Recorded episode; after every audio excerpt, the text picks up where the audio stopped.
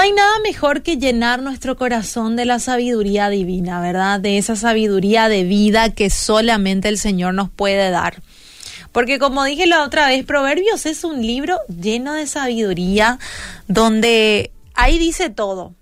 Cómo comportarte con los demás, cómo hacer, cómo salir de algún problema, cómo no entrar en algún problema. Y ahí está la sabiduría divina de Dios, ¿sí? Eh, por ejemplo, ¿alguna vez intentaste ganar una discusión con alguien? Y en ese momento dijiste, ay, pero cómo me gustaría tener sabiduría para poder responder de la mejor manera.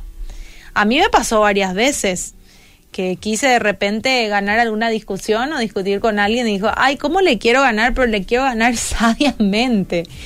Y cuando analizamos la vida de Esteban también en la palabra, podemos ver que él estaba acostumbrado a debatir con todos aquellos que se, que oponían a la fe en Jesús, sobre todo con aquellos que se, que se oponían a esa fe, ¿sí? sobre todo con los fariseos.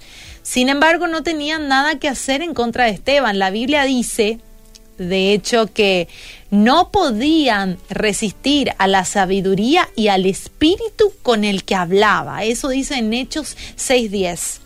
Y eso pasa cuando estás lleno de fe, cuando estás lleno del Espíritu Santo y de la gracia de Dios. Porque yo creo que a todos en algún momento de la vida nos pasó que alguien nos preguntó algo ¿verdad? Sobre la fe o sobre la iglesia, no sé, y de repente no tuvimos la sabiduría suficiente para poder responder.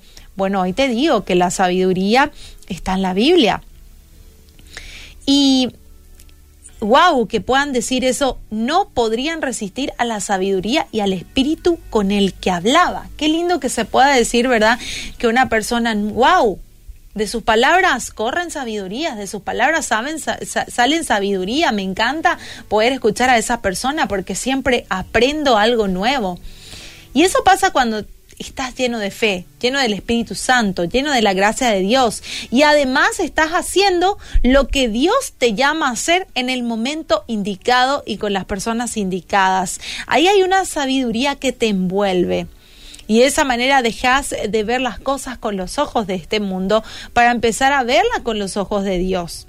Estás tan comprometido con la atmósfera del cielo que recibís sabiduría divina para diferentes situaciones. El Señor dice que de la abundancia del corazón habla la boca. Eso dice Mateo 12:34.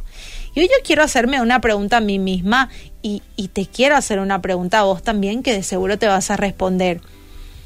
¿Qué habla tu boca? ¿Qué está hablando tu boca el día de hoy? Porque ahí vas a poder descubrir las grandes cosas que hay dentro de tu corazón, porque muchas veces decimos, yo no conozco mi corazón, y muchas veces solamente escuchándonos, viendo cómo hablamos, nos damos cuenta de lo que realmente hay dentro. Así que hoy, mi querido, mi querida, yo te invito a que llenemos nuestro corazón de la atmósfera de cielo, de esa sabiduría de vida. Vamos a dejar que su presencia nos inunde tanto en este día y mañana y pasado, que sus palabras sean la que salgan realmente de nuestra boca. Que de nuestra boca no salga absolutamente nada que no sea guiado por Dios. Esa es la mayor bendición que podemos tener en la vida. Así que fuerza, arriba, llena tu corazón de la sabiduría divina.